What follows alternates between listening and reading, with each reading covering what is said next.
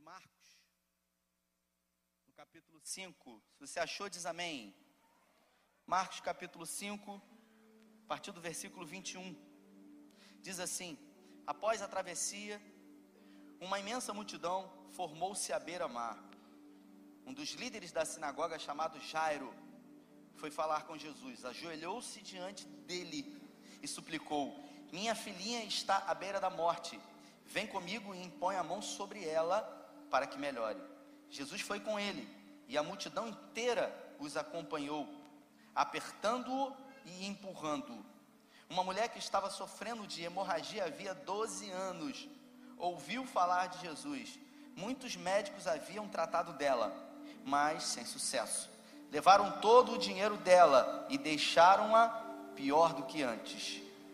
Ela esgueu, ela esgueirou-se por trás dele e tocou no seu talite. Ela pensava: basta eu tocar no seu talite e ficarei boa. No momento em que tocou, a hemorragia, a hemorragia parou. Ela pôde sentir a mudança, sabia que estava livre daquele mal. Versículo 30. No mesmo instante, Jesus sentiu que dele saíra poder.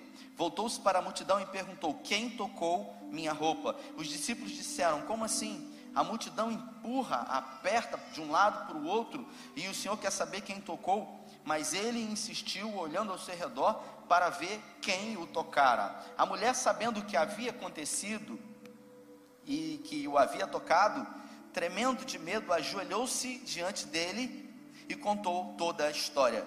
Jesus disse: Filha, você arriscou-se por causa da sua fé e agora está curada. Tenha uma vida abençoada, seja curada da sua doença. Enquanto ele ainda falava, algumas pessoas chegaram à casa do líder da sinagoga e informaram: Sua filha morreu.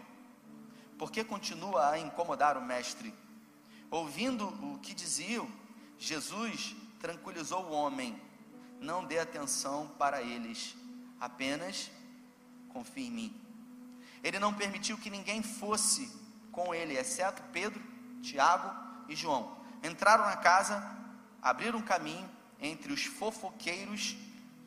O Eugene Peterson ele usa essa colocação entre os fofoqueiros, sempre ávidos por novidade, e pelos vizinhos que haviam trazido comida.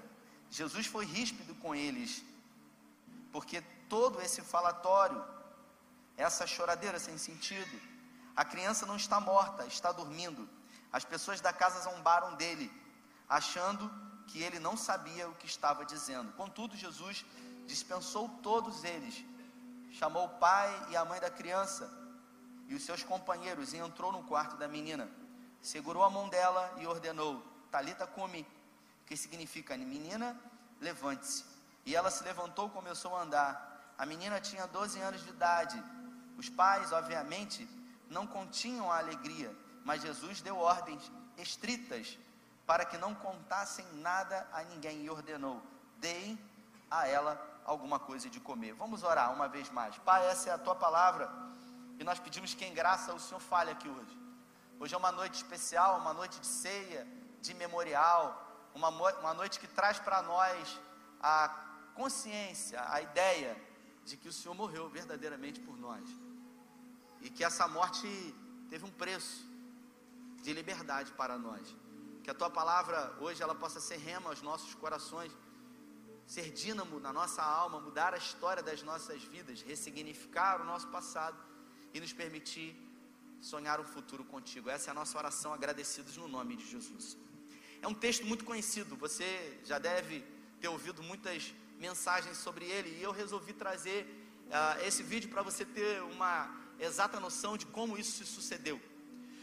Para a gente entender um pouco sobre esse contexto, Jesus ele estava do outro lado do mar da Galiléia, em uma região chamada Decápolis. Ele havia realizado um grande milagre, uma libertação na vida de um homem gadareno. E depois de realizar esse grande feito, Jesus atravessou de volta o mar da Galiléia e ele chegou em Cafarnaum. Cafarnaum era uma das principais cidades da Judéia. Cafarnaum, nessa época, tinha aproximadamente 5 mil pessoas. E Aproximadamente naquele lugar ali onde eu fiz aquele vídeo ali era uma sinagoga. A Bíblia fala que Jairo ele era o principal chefe da sinagoga. Mais à frente, a cerca de 200, 300 metros dali, era a casa da sogra de Pedro, uma espécie de aldeia onde Pedro morava com a sua sogra. E aproximadamente 300 metros da casa de Pedro para trás, a gente tinha um dos principais portos da época, que era o porto de Cafarnaum. O porto de Cafarnaum, ele era uma das principais rotas de chegada do mar da Galileia. E ali, nesse porto, foi comissionado Levi, o publicano, também conhecido como Mateus. Foi ali naquele principal porto que Levi, ele foi comissionado por Jesus. A Bíblia diz que Jesus, quando atravessou, ele chegou em Cafarnaum, ele foi recebido por uma grande multidão. Ele morava nessa época na casa da sogra de Pedro. Não era uma casa, era uma, uma espécie de colônia, eram várias casas, uma, uma colada com a outra. Jesus ali, ele fez ali em Cafarnaum uma espécie do seu quartel-general. E ele ficou ali muito tempo. Aquele dia não foi diferente. Ele andava de um lado para o outro, fazendo sinais e maravilhas, e ele sempre retornava para Cafarnaum. E quando ele retornou, ali naquele porto, uma grande multidão o saudava. E essa multidão começou a se aproximar dele, porque todos já estavam ouvindo os feitos que Jesus fazia. E o texto diz que o líder da sinagoga, chamado Jairo, lembrando que a sinagoga é um lugar de reunião, onde as pessoas se reuniam. E na época de Jesus, os problemas eles eram resolvidos nas sinagogas. Se você, por exemplo, precisasse fazer uma obra na sua casa, você obrigatoriamente tinha que ir à sinagoga e pedir autorização, porque lá o sacerdote ou os oficiais, eles iam ditar para você de que forma isso deveria. Era uma espécie de prefeitura também da época, onde todas as autorizações eram dadas. Então tudo basicamente acontecia na porta da sinagoga. E Jairo, ele era um dos principais oficiais da sinagoga. Quem administrava as sinagogas eram os anciãos, um grupo seleto de anciãos. E o texto diz que Jairo, ele era o principal desse grupo. E Jairo, ele morava nos fundos dessa sinagoga, nos fundos. E qual era o ofício do principal líder da sinagoga? Todas as sextas-feiras à noite e sábados pela manhã, os judeus eles iam até a sinagoga para orar, para também explanar a palavra. Jesus por muitas vezes pregou nessa sinagoga. Havia ali é, na Judéia, né, na, na Galiléia ali, em toda aquela região, duas principais sinagogas que, segundo alguns estudiosos aí, como Rodrigo Silva, por exemplo, ele diz que basicamente se resumiam a duas principais sinagogas. A primeira era a sinagoga de Cafarnaum e a segunda era a sinagoga de Magdala, cidade de Maria Madalena, onde Jesus também pregou lá. Eu tive a oportunidade de ir é, em Magdala e lá tem um púlpito, não era como esse aqui, nem aqui de acrílico, que era uma espécie de pedra plana como essa que Jesus por muitas vezes pregou explanou a, a palavra ali através daquele púlpito. Jairo, ele era responsável por escolher quem ia fazer a leitura do rolo.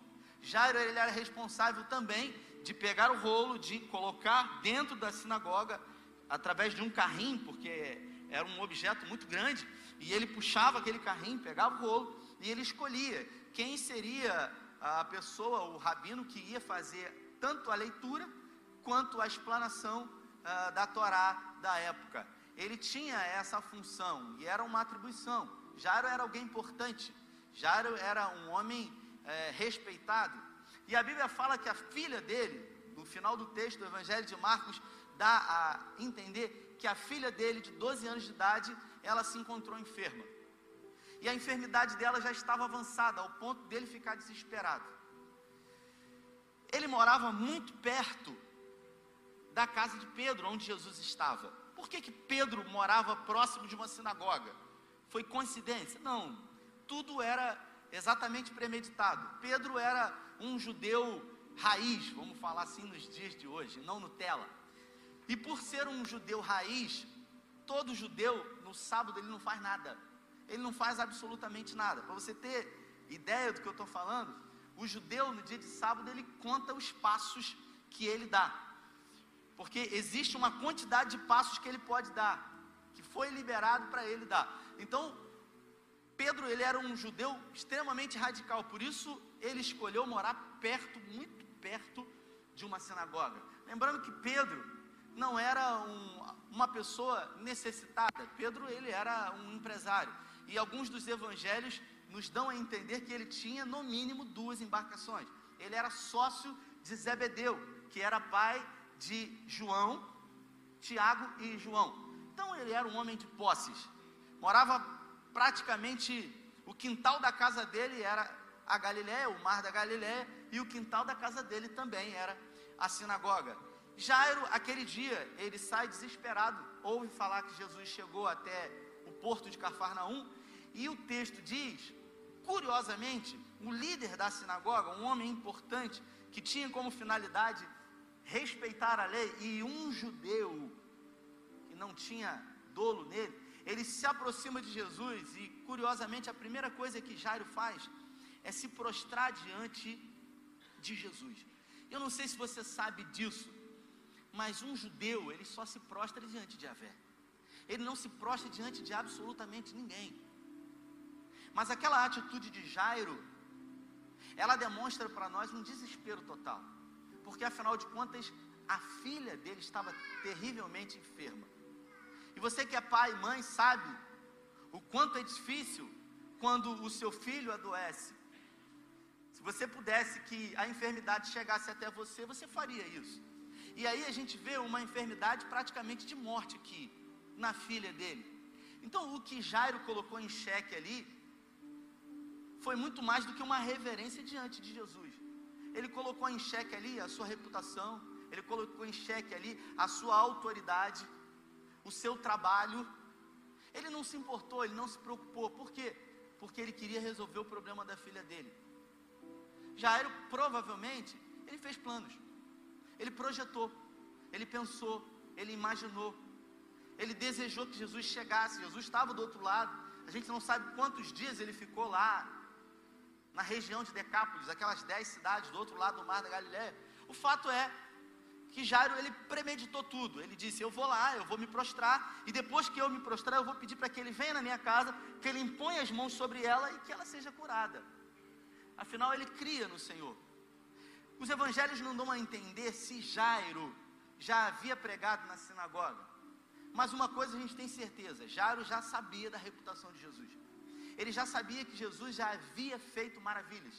Como, por exemplo, ele já havia curado a sogra de Pedro, que morava ali perto, a provavelmente 200, 300 metros daquele lugar. Por isso, Jairo falou: se curou a sogra de Pedro, com certeza pode curar a minha filha. Ele não se preocupou, ele simplesmente se prostrou. Ele planejou aquilo tudo, ele foi e se prostrou. E quando ele se prostrou diante de Jesus, Jesus disse para ele o seguinte: Eu vou com você até a sua casa. Porque todas as pessoas que se prostram diante de Jesus têm as suas necessidades atendidas. A Bíblia fala que havia uma grande multidão ali. E onde quer que, onde quer que haja uma grande multidão, nesse lugar vai haver pessoas com necessidades diante de Deus. E aqui, nessa grande multidão que nós temos aqui nessa noite, com toda certeza, existem pessoas com grandes necessidades diante de Deus. Quantos aqui nessa noite têm uma grande necessidade diante de Deus? Amém. Aleluia. E o texto diz que Jesus ele foi com Jairo até a casa de Jairo. Para a gente ter noção mais ou menos do máximo, no máximo, no máximo aí, é, de uma distância de 500 metros, do porto de Cafarnaum até especificamente atrás da sinagoga onde era a casa de Jairo. Jesus então sai com Jairo e uma grande multidão em direção à casa de Jairo. E eu imagino o coração de Jairo com muitas expectativas. Afinal de contas, era Jesus. E ele havia é, já realizado muitos milagres e muitas maravilhas. E com certeza ele ia produzir um milagre na vida da filha de Jairo. Só que o texto diz que no meio do caminho, quando Jesus estava sendo muito apertado pela multidão, Jesus, ao passar ali por aquela estrada, uma mulher que Jesus não soube que era ela no primeiro momento, ela tocou na orla de Jesus, ela tocou no talite de Jesus. E o talite é, é uma espécie de manto, uma espécie de capa que todo judeu usa. Durante o dia ele coloca ela por dentro, é, um, é, uma, é uma camisa por dentro que na parte de baixo dela, segundo é, Levítico, que existe uma ordenança, na parte de baixo existem franjas, franjas que representam, que dão a entender que quando o judeu sai, as asas de Deus cobrem ele e guardam ele por onde quer que ele vá. E ali Jesus, como um judeu, ele era judeu, ele sempre estava com o seu talite, com a sua capa. E a Bíblia fala que aquela mulher, tem até uma, uma, uma ilustração aí, Pedro, eu mandei uma foto aí, se você puder colocar, não sei se Lucas mandou, do exato momento, essa foto é, é de um artista, é, numa sinagoga lá em Magdala, eu achei muito interessante essa foto, ela, ele, ela tocou exatamente nessa franja aqui, ó. Alguns judeus usam uma franja maior, outra menor, mas o fato é que ela tocou, ela disse, o Evangelho de Marcos diz que ela declarou: se tão somente eu tocar, eu serei curada. Ela declarou no seu espírito, e ela se esforçou para isso, porque, segundo a tradição judaica, uma mulher que tinha problemas menstruais, ou uma mulher que estava no período menstrual, ela era considerada impura e existia todo um ritual de purificação. E uma pessoa impura, se tocasse numa pessoa pura, a pessoa pura ficava impura. Se uma pessoa impura sentasse numa cadeira, a cadeira se tornaria impura. Se pegasse em qualquer objeto, qualquer objeto se tornaria impuro. Ela não tinha o direito de andar publicamente. Era alguém que vivia marginalizado, à margem da sociedade. Mas ela estava ali, camuflada, escondida, sem dizer nada a ninguém. E o texto diz que, coincidentemente, essa mulher sofria de um problema ginecológico há 12 anos. E o Evangelho de Marcos diz que ela já tinha ido em todos os médicos possíveis, e os médicos tiraram todo o dinheiro que ela tinha e ela já não tinha mais nada. Então a única coisa que ela tinha era fé. A única coisa que essa mulher tinha era a certeza de que Jesus poderia fazer um milagre. Ela estava no meio da multidão e como toda multidão existe alguém com uma grande necessidade diante de Deus, ela tinha medo. E o antídoto do medo é a fé. O antídoto para o medo é a fé. Ela tinha medo, mas a fé foi a cura do medo. E fez com que ela se dirigisse a Jesus e tocasse no seu, no seu talite. Jesus parou. O texto não dá a entender quanto tempo ele parou, mas houve uma conversa. Jesus indagou, começou a perguntar, e quando ele parou, a comitiva parou, todo mundo parou e é aquela coisa. E ele disse: Quem me tocou? Ficou aquela confusão os discípulos disseram: Está todo mundo te apertando? Está todo mundo tocando em você? E ele falou: Alguém me tocou diferente. Alguém de alguma forma se aproximou de mim com fé. E é isso que eu quero que você entenda nessa noite. Porque muitas pessoas se aproximam de Jesus. Mas existem formas diferentes de nos aproximarmos de Jesus. Existem momentos que nós nos aproximamos dele com tamanha fé, ao ponto de conseguirmos receber o milagre. O milagre é uma ação fenomenológica, nós não temos controle sobre ele. Nós não sabemos quando ele vai acontecer. Mas o fato é que para o milagre acontecer, a matéria-prima dele é a fé. Porque a Bíblia diz que a única coisa que eu e você podemos fazer é desagradar a Deus quando nós não temos fé. Sem fé é impossível agradar a Deus. E o texto diz que ela tocou e ela ficou com vergonha. Por quê? Porque ao mesmo tempo que ela viu que ela tinha sido curada, ela tinha uma história, ela não poderia estar ali. Ela se arriscou. Mas Jesus parou e ficou olhando para a volta dele. Marcos diz isso, João Marcos. E depois de muito tempo ele olhar, ela resolveu publicamente contar a história dele, dela. E ela se dirige para Jesus e ela diz: Olha, eu tenho um problema ginecológico há mais de 12 anos, eu já fui a todos os tipos de médico, e eles nada puderam fazer por mim, pegaram o meu dinheiro, e eu vim aqui, e eu coloquei no meu coração que se eu tocasse no seu talite, na sua roupa, eu seria curada. E Jesus então chama ela de filha. Que eu acho isso extraordinário. A capacidade de Jesus de ser amável conosco.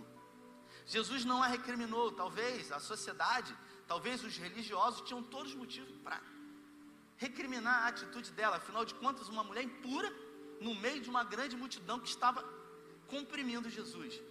E aí Jesus chega para ela, olha nos olhos dela e diz: Vá, a tua fé te salvou. A fé daquela mulher produziu que ela mais desejava: a libertação de um mal terrível. Já não era mais alguém que estaria marginalizada, pelo contrário, agora, agora ela tinha a oportunidade de ter vida e vida com abundância. Mas, se Jesus, por um lado, resolveu o problema daquela mulher que há 12 anos tinha um fluxo de sangue, por outro lado, agora, a filha de Jairo, que estava a poucos metros de receber a cura de Jesus, chega a informação de que ela havia morrido. Eu imagino Jairo ali que havia projetado, planejado, pensado, imaginado, conjecturado como ia ser.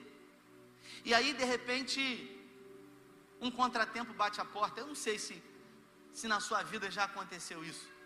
Se você planejou, se você idealizou, se você programou e de repente tudo saiu contrário àquilo que você imaginava.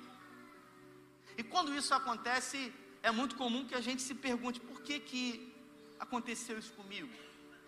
Por que, que na minha vida as coisas parecem, eu tenho a impressão que na minha vida as coisas parecem ser mais dificultosas.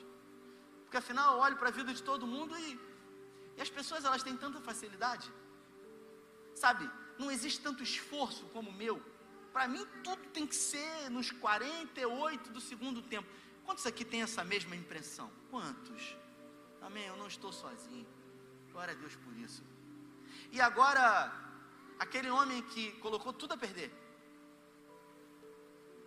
inclusive a esperança, agora recebe a notícia: não incomode mais o mestre. Ou seja, a sua filha morreu, não tem mais o que fazer. E a Bíblia fala que ele olhou para Jesus, Jesus olhou para ele, e Jesus disse para ele o seguinte: Não temas, crê somente. E é difícil isso, irmãos, porque nós somos humanos, e como humanos que somos, nós somos condicionados a viver segundo a vista, segundo as circunstâncias. Se a porta está fechada, a gente acha que está difícil. Se a porta está aberta, a gente não acha nada, a gente nem pensa, a gente vive, a gente sequer celebra, a gente vai vivendo. Agora, quando a gente tem uma dificuldade, a gente condiciona um valor maior a essa dificuldade. Jairo foi colocado agora diante dele uma impossibilidade. E aí eu pergunto para você: Jesus não havia realizado nenhum milagre de cura de alguém que havia morrido. Ele não tinha ressuscitado ninguém ainda. Ele havia curado pessoas enfermas. Mas daí a ressuscitar pessoas, isso não tinha acontecido ainda. E aí, dizem que a filha dele tinha morrido. Jairo para e pensa e Jesus fala assim: Não temas, crê somente. Será que no íntimo de, de Jairo realmente ele tinha certeza que Jesus poderia mudar essa história? Será que realmente havia a esperança de que diante da morte, Jesus sim poderia contrariar a morte e trazer a filha dele à vida. Mas ainda assim o texto diz que Jairo ele seguiu com Jesus até a sua casa. E quando chegou na sua casa, o velório já estava acontecendo, porque existe uma tradição judaica que todo velório ele começa imediatamente após a morte. Ou seja, o pessoal já fica ali, igual o urubu na carniça, esperando mais ou menos morrer. As carpideiras já ficam ali oferecendo os seus serviços, olá, está aqui o meu cartão. A pessoa não está nem morta e os serviços estão sendo oferecidos. E aí Jesus chega lá e já tem os músicos. As carpideiras já estão lá. E uma grande quantidade de pessoas. O, o Flávio José, não, o Eudine Peterson, ele diz. Uma grande quantidade de fofoqueiro estava lá. Porque fofoqueiro gosta disso, né? aconteceu alguma coisa, você está em casa, teve um barulho na rua, é tiro, pode ser o que for. Você vai botar a cara para fora para saber o que, que é, né? De preferência com o celular na mão, que aí você já filma e você já posta, você já compartilha nos grupos do WhatsApp. E em cinco minutos o mundo já está sabendo do que aconteceu. Os fofoqueiros de plantão estavam lá, todo mundo dizendo: Ih, morreu a filha de Jairo, líder da sinagoga, que pena, uma menina jovem de 12 anos de idade. O que que vamos fazer? Morreu, tem que enterrar. Então vamos chorar, vamos prantear. E aí, Jesus ele entra na casa e ele dá um sabão naqueles fofoqueiros, bota todo mundo para correr. E aí ele chama Pedro, ele chama Tiago e ele chama João, o pai e Jairo, e eles entram dentro do quarto da menina. E a menina estava ali morta. Mas Jesus diz: Calma, a menina não está morta, ela apenas dorme. Aí quando ele entra no quarto da menina, ele declara uma frase para a menina. Ele fala em, em, em aramaico, que era uma das, das línguas tradicionais da época. A mãe e o pai da menina sempre utilizavam essa língua para falar com ela. E por isso Jesus ele fala em aramaico com ela, dizendo para ela, Talita cumi, usando para ela a mesma expressão que o pai e a mãe provavelmente usavam todos os dias ao acordar a menina, que dizia: "Menina, levante-se, está na hora". E Jesus ali então ele faz essa declaração, ele diz: "Talita cumi". E a menina se levanta de uma forma surpreendente. Ela acorda de um profundo sono de morte. Os pais da criança, eles ficaram, sabe, eufóricos, ao ponto de Jesus se dirigir a eles e dizer: Olha, não falem nada para ninguém. Por que, que Jesus não queria? Porque não era hora ainda de ser revelado a divindade de Jesus. Jesus sabia que quanto mais notícias sobre o que ele estava fazendo fossem faladas, mais problemas ele teria. Apesar da gente entender que o Evangelho de João declara que todos os feitos, todos os milagres que Jesus realizou, João ele não, ele não utiliza a palavra milagres. O, o apóstolo João ele utiliza uma outra expressão, ele chama sinais. Porque um sinal ele aponta para uma direção. Isso quer dizer que todos os milagres que Jesus fez e realizou, eles tinham um propósito. Eles apontavam para uma direção. E que direção é essa? A divindade de Jesus o seu poder soberano, inclusive sobre a morte. E Jesus então dá uma ordem para a morte, e a menina vem à vida. Isso mostra para mim e para você que diante de expectativas frustradas, ainda, ainda assim Jesus pode fazer. Porque talvez se a gente chegasse num médico, eu não sei se você já viveu isso, mas eu tive a triste, desagradável experiência de levar alguém que que é um ente querido para um hospital e depois de ficar internado, o médico chamar você numa sala e dizer para você: Olha, eu lamento muito, mas não existe nada mais que nós possamos fazer. Se fossem os médicos da época, se fossem os doutores da lei, eles iriam dizer isso. Não tem mais nada que se possa fazer. Mas observe, Jesus chegou aos olhos naturais atrasado, porque ele foi atrasado por uma mulher que também tinha um problema e encontrou ele no meio do caminho. E é natural que quando aconteça isso com a gente, que a gente coloque expectativas em alguma coisa e as nossas expectativas elas sejam frustradas, que nós nos decepcionamos. Que nós em algum momento questionamos até a bondade de Deus por nós. Quantas vezes você viu pessoas receberem milagres da bondade do Senhor? Quantas vezes você em algum lugar viu Deus falar com pessoas e você no seu interior disse: que, que não falou comigo? Por que, que não chegou na minha vida? Se eu tenho uma necessidade, porque nós temos dentro de nós uma régua moral. E essa régua moral, ela nos faz medir o outro e medir a gente. E o interessante é que quando a gente mede o outro, Mariana, a gente acha que a gente merece mais do que o outro.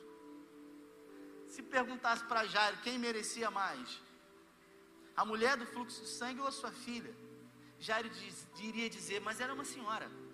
A minha filha tem 12 anos. Mas a questão é que, numa relação do homem para com Cristo, nunca vai ser uma relação meritocrática. Nunca os milagres que Jesus pode e vai fazer na sua vida são milagres relacionados a merecimento, ao que, aquilo que você possa ou não fazer diante dele. Porque não existe nada que você possa fazer para acessar esses milagres. Porque esses milagres eles já foram liberados para mim e para você. Eles estão totalmente disponíveis a nós. O que nós precisamos é entender que o favor de Deus ele veio a nós através do envio de Deus por amor a nós. Ele veio nos dar vida e vida com abundância. Eu pergunto para você, você que tem uma necessidade em Deus, você que tem condicionado a esperança nesse Deus todo-poderoso que pode fazer na sua vida, mas que em algum momento você viu Deus fazer na vida de pessoas e Ele não fez ainda na sua vida. E aí talvez você diga: quando que vai acontecer na minha vida?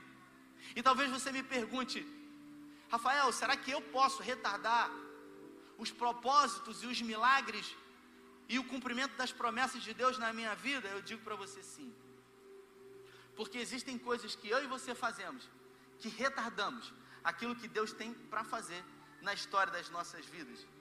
Eu vou citar um exemplo bíblico aqui, para não fugir de contexto e o pessoal achar que eu estou falando alguma heresia. Se você observar a vida de Abraão, por exemplo, Abraão, pai da fé, amigo de Deus. Deus, em Gênesis, no capítulo 12, delibera uma promessa para ele, dizendo que ele seria pai de um grande, numeroso povo. Deus fica dez anos, depois que Deus falou com ele, Deus fica dez anos em silêncio e Abraão continua andando. E aí eu queria que você entendesse, porque Deus falou uma vez com Abraão. Se no meio do caminho Abraão precisasse ouvir que Deus confirmasse, é uma palavra muito comum que a gente usa. Senhor, eu queria que o Senhor confirmasse. Mas como assim confirmar? Se Deus falou, ele não precisa confirmar. Se Deus falou, ele não precisa afirmar. Se Deus falou, ele não precisa repetir. Quantos estão entendendo? Digam amém. Se ele falou, ele vai cumprir. Você imagina Abraão, Senhor, o Senhor falou, tudo bem, mas eu quero um outro sinal. Abraão não fez isso, ele ficou 10 anos.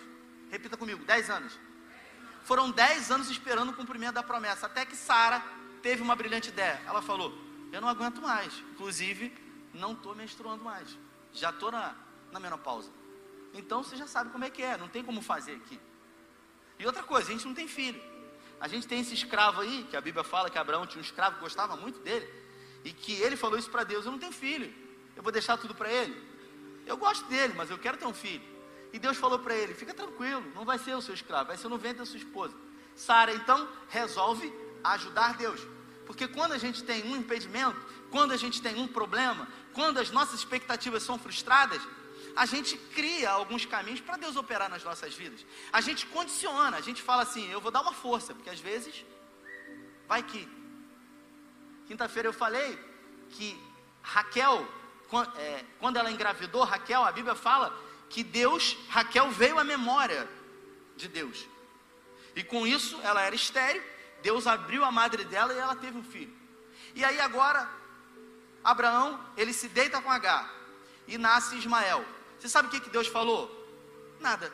Você sabe o que, que Deus fez quando Abraão entrou dentro da tenda com H? Nada. Você sabe o que, que Deus se pronunciou com Abraão quando Sara chamou para ele, chamou para ele tomar um café e falou para ele assim: Ó, vamos fazer assim, assim, assim, assim. Deus não falou nada. Existem momentos que nós tomamos decisões erradas, que Deus não fala nada. Sabe por quê? Porque Deus ele só tem uma palavra, Deus não tem duas conversas. Deus fala uma coisa só. E se você quer ouvir Deus falar, você tem que ter relação com a palavra dele. E agora a gente tem um problema, porque H engravidou. Abraão achou que era a solução, Sara também. Mas Deus sabia que não era a solução. Porque Deus não quer e não precisa que você crie caminhos para que Ele opere na sua vida. Porque ainda que tudo esteja perdido, ainda que tenha sido colocado um ponto final, Ele apaga, coloca uma vírgula e escreve tudo de novo. Então quero dizer para você que não é o fim para você. Ainda que você pense que não tem jeito. Ah, mas morreu. Se morreu, Ele é um Deus que traz a vida novamente porque Ele é um Deus que faz o que ninguém faz. A Bíblia fala que Ismael nasceu, e depois, quando ele nasceu, começou a crescer, H cuidava dele. E você sabe quantos anos se passaram do nascimento de Ismael até o nascimento de Isaac? Deus já tinha ficado dez anos sem falar com Abraão. E aí agora Deus fala com ele novamente e fica 13 anos 13 anos, sem se pronunciar. 13 anos. Sabe por que 13? Porque um judeu, ele se torna maioridade, ele se torna autoridade espiritual sobre ele com 13 anos de idade, espiritual. O pai vai ser o provedor dele, mas espiritualmente agora ele vai ter uma relação direta com o Yahvé. E para isso é feita uma cerimônia chamada Bar Mitzvah, que todo judeu, quando completa 13 anos de idade, ele faz. E aí ele explana uma parte da Torá e agora ele tem uma relação de autoridade com ele mesmo diante de Yahvé, do Deus da vida dele. Deus olhou para Abraão e falou: É, meu irmão, você arrumou um problema para você. não para mim, porque esse problema é seu. Você quis me ajudar, mas na verdade eu não preciso de ajuda. Então, eu vou deixar que esse problema que você arrumou para você não seja mais um problema para você, e aí só depois que esse problema que você criou, ele se resolva, e aí sim eu vou cumprir a promessa que eu tenho para você. E aí foi exatamente isso. 13 anos, quando o menino completou 13 anos de idade, Deus avisou e Sara engravidou. Deus foi lá com o anjo, Abraão estava especificamente em Hebron, e Sara se alegra, mas ela debocha, como? Eu tenho a idade avançada, é impossível. E Deus confirma aquilo que ele havia prometido. Então eu entendo com isso, irmãos, que Deus ele nunca chega atrasado. Deus, Deus ele nunca perdeu o controle de nada. Ele nunca se precipitou, porque ele tem um controle de todas as coisas. Não existe nada na sua vida que o tempo tenha passado e que Deus não possa mudar, porque Ele é um Deus que traz existência, se necessário for, que não existe, para abençoar a sua vida. Mas você diga: ah, o tempo passou, acabou, não tem mais jeito. Deus para o tempo. Eu disse no início do culto que Josué estendeu a mão e ele falou para o sol parar, e ele parou. Ele parou enquanto Josué e o seu exército queria vencer o exército inimigo. Isso é um nível de fé com o Senhor que a gente só pode viver se a gente depender totalmente dele. Se a gente desprender de qualquer outra preocupação, de qualquer outra coisa. Escute o que eu vou dizer. Eu li o texto hoje que declarou a história de duas pessoas. E essas duas pessoas se prostraram diante de Jesus. Uma mulher desesperada com fluxo de sangue, a Bíblia fala que ela se prostrou e ela tocou no talhe de Jesus. E também um líder da sinagoga, que não se preocupou com a sua posição social, com a sua posição religiosa, e ele se prostrou diante de Jesus e ele pediu para que curasse a filha dele. Ainda que no meio do caminho coisas aconteceram para achar que não tinha mais jeito, escute o que eu vou dizer para você. Todas as vezes que eu e você, de coração, nos prostramos diante de Deus, Ele vem ao nosso favor. Porque Ele é um Deus que ama os seus filhos amados. Não existe nada, nada maior do que o amor de Deus por você. Porque quando Deus resolveu abençoar você, você, você acha que Ele, Ele falou assim: vou fazer o que com esse povo? Não, peraí, eu vou, eu vou dar um pouquinho aqui. Não, não. Quando Ele resolveu fazer por você, Ele deu tudo que Ele tinha. E Ele deu o que Ele tinha de melhor. É como a gente diz: o melhor de Deus é Jesus. E Jesus já veio. E a Bíblia fala que, junto com Jesus, ele veio dar todas as outras coisas por amor a nós. Se você tem uma necessidade hoje diante de Deus, e eu não sei qual é essa necessidade, eu quero declarar para você hoje que Deus ele pode agir na sua vida hoje. Sabe por quê? Porque esse é o melhor tempo. Esse é o melhor momento da história da humanidade. O passado, ele só pode ser contado, mas ele não pode ser mudado. O futuro, ele não existe. O amanhã não existe, irmãos. Porque quando chegar o amanhã é hoje. Então não existe amanhã. O que existe é hoje. O que existe é a história que passou. Então tudo acontece hoje. O cenário ideal para que tudo aconteça, o espetáculo da vida, ele acontece no agora. Então é agora que Deus pode mudar a sua sorte. É agora que Ele pode produzir um milagre na sua vida. O que que eu preciso fazer? Trazer uma oferta de sacrifício? Não. Você não precisa fazer nada. Você precisa crer somente. Você precisa não temer, porque quando você teme, a incredulidade entra na jogada. Alguém disse que quando a fé entra por uma porta e a incredulidade entra pela janela, a fé sai. As duas elas não conseguem coabitar no mesmo lugar. Agora, quando você condiciona uma fé a um Deus todo poderoso e tem a certeza de que ele é fiel para cumprir, um milagre acontece na sua vida. Porque Ele faz o que ninguém faz. O problema é quando a gente olha para a circunstância, para a situação, e diante de decepções que a gente já teve, a gente não acredita mais que pode acontecer. A gente não acredita mais que é possível que isso aconteça. Mas existem coisas que você pode fazer para que isso aconteça hoje na sua vida. Assim como Jairo, líder da sinagoga, que se prostrou diante dele. Assim como essa mulher do fluxo de sangue, que se prostrou diante dele. Se tão somente nessa noite você se prostrar diante dele, clamando por misericórdia, porque a Bíblia fala que existe uma coisa que para o céu. Existe uma coisa que faz com que Deus pare os anjos. Os anjos eles ficam cantando santo, santo, santo. É o Senhor dos exércitos. Mas uma coisa quando acontece na terra para tudo. Deus ele fala para tudo. A Bíblia fala que um coração contrito e quebrantado diante dele, ele jamais despreza. Ele jamais despreza alguém que se prostra diante dele, clamando por misericórdia. Eu queria que você se colocasse de pé. E eu queria declarar que essa noite será uma noite de milagres. Será uma noite do favor de Deus sobre a sua vida. Eu não sei qual é a sua necessidade, eu não sei nem se existem necessidades que são suas ou necessidade de outras pessoas. O que eu verdadeiramente sei, irmãos, é que hoje pode ser um dia onde você vai marcar a história da sua vida declarando o que ele fez hoje na sua vida. Eu só estou aqui hoje porque um dia Deus fez na minha vida. E eu me lembro como se fosse hoje, exatamente hoje. Como foi esse dia? E ele demonstrou claramente a bondade dele, o favor dele sobre a minha vida. Eu tenho declarado repetidas vezes para muitas pessoas que esse ano vai ser o melhor ano da história das nossas vidas. Hoje de manhã eu ministrei uma palavra para os irmãos que alegrou muito meu coração. E à tarde um líder me mandou uma mensagem, ele disse: "Eu vim quinta-feira no culto". E eu quero te dizer que quinta-feira eu tomei uma atitude, eu tomei uma decisão.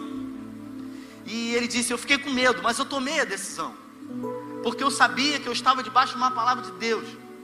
Mas sabe como você toma uma decisão no coração e falta coragem para você botar ela em prática? Ele disse: É, foi assim. Mas quando eu vim hoje de manhã, eu tive força para fazer. Deus confirmou isso no meu coração e eu verdadeiramente estou disposto a viver o milagre do Senhor. É como se você estivesse na praia, irmãos. É como se você estivesse na praia e você precisasse sair do lugar seguro onde você está. Porque todo mundo fala que Pedro afundou, todo mundo fala que Jesus esculhambou com Pedro. Mas a verdade é que Pedro viveu o que ninguém viveu. Quando Jesus atravessou o mar da Galiléia, mandou eles atravessarem e foi andando sobre as águas. A Bíblia fala que Pedro estava pelado, eles pescavam pelados. Jesus olhou para Pedro Pedro, todo mundo com medo, achando que era um fantasma. Jesus falou: Sou eu. Não fiquem com medo. Todo mundo ficou chorando, com medo, chamando mamãe. Pedro falou o seguinte: Mestre, se és tu, ele não tinha certeza.